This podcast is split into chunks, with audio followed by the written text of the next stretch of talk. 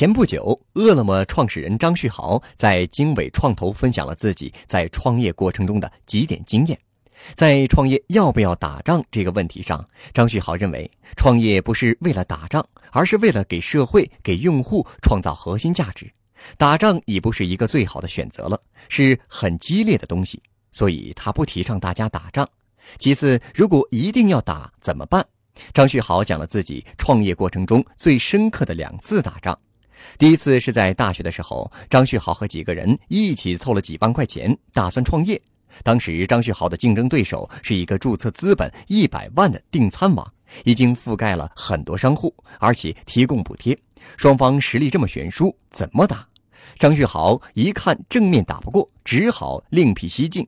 他去做了商户访谈，在聊的过程中，他发现商户的接单是个问题。过去商户是通过电话、短信形式接单，记录不方便，有时候会漏单。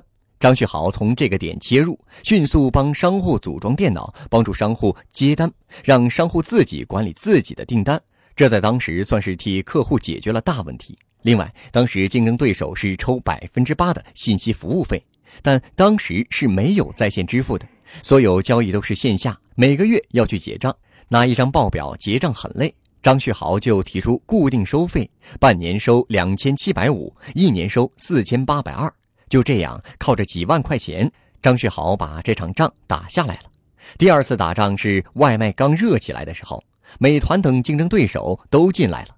当时美团在全国覆盖了一千个城市，有布局有落地，但对业务不了解，可能需要时间去了解业务。饿了么当时业务很熟，做了很多年，但只覆盖到二线城市，没有全国性的复制。如果扩张，管理问题是饿了么的难题。但张旭豪觉得有机会，就坚持干了下来。张旭豪觉得那个时候有一点是最重要的，那就是踩油门了之后千万不能刹车，一旦刹车可能前功尽弃了。这时候你要做的是分析自己哪里做得好，哪里做得不好，迅速弥补这个问题。最终，饿了么迅速扩张，不断的招人。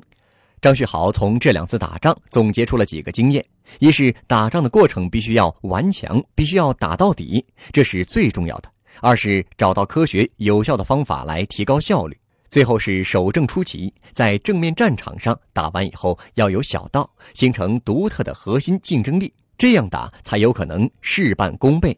奇招妙招，长期的核心竞争力，这些都是很重要的。获取更多创业干货，请关注微信公众号“野马创社”。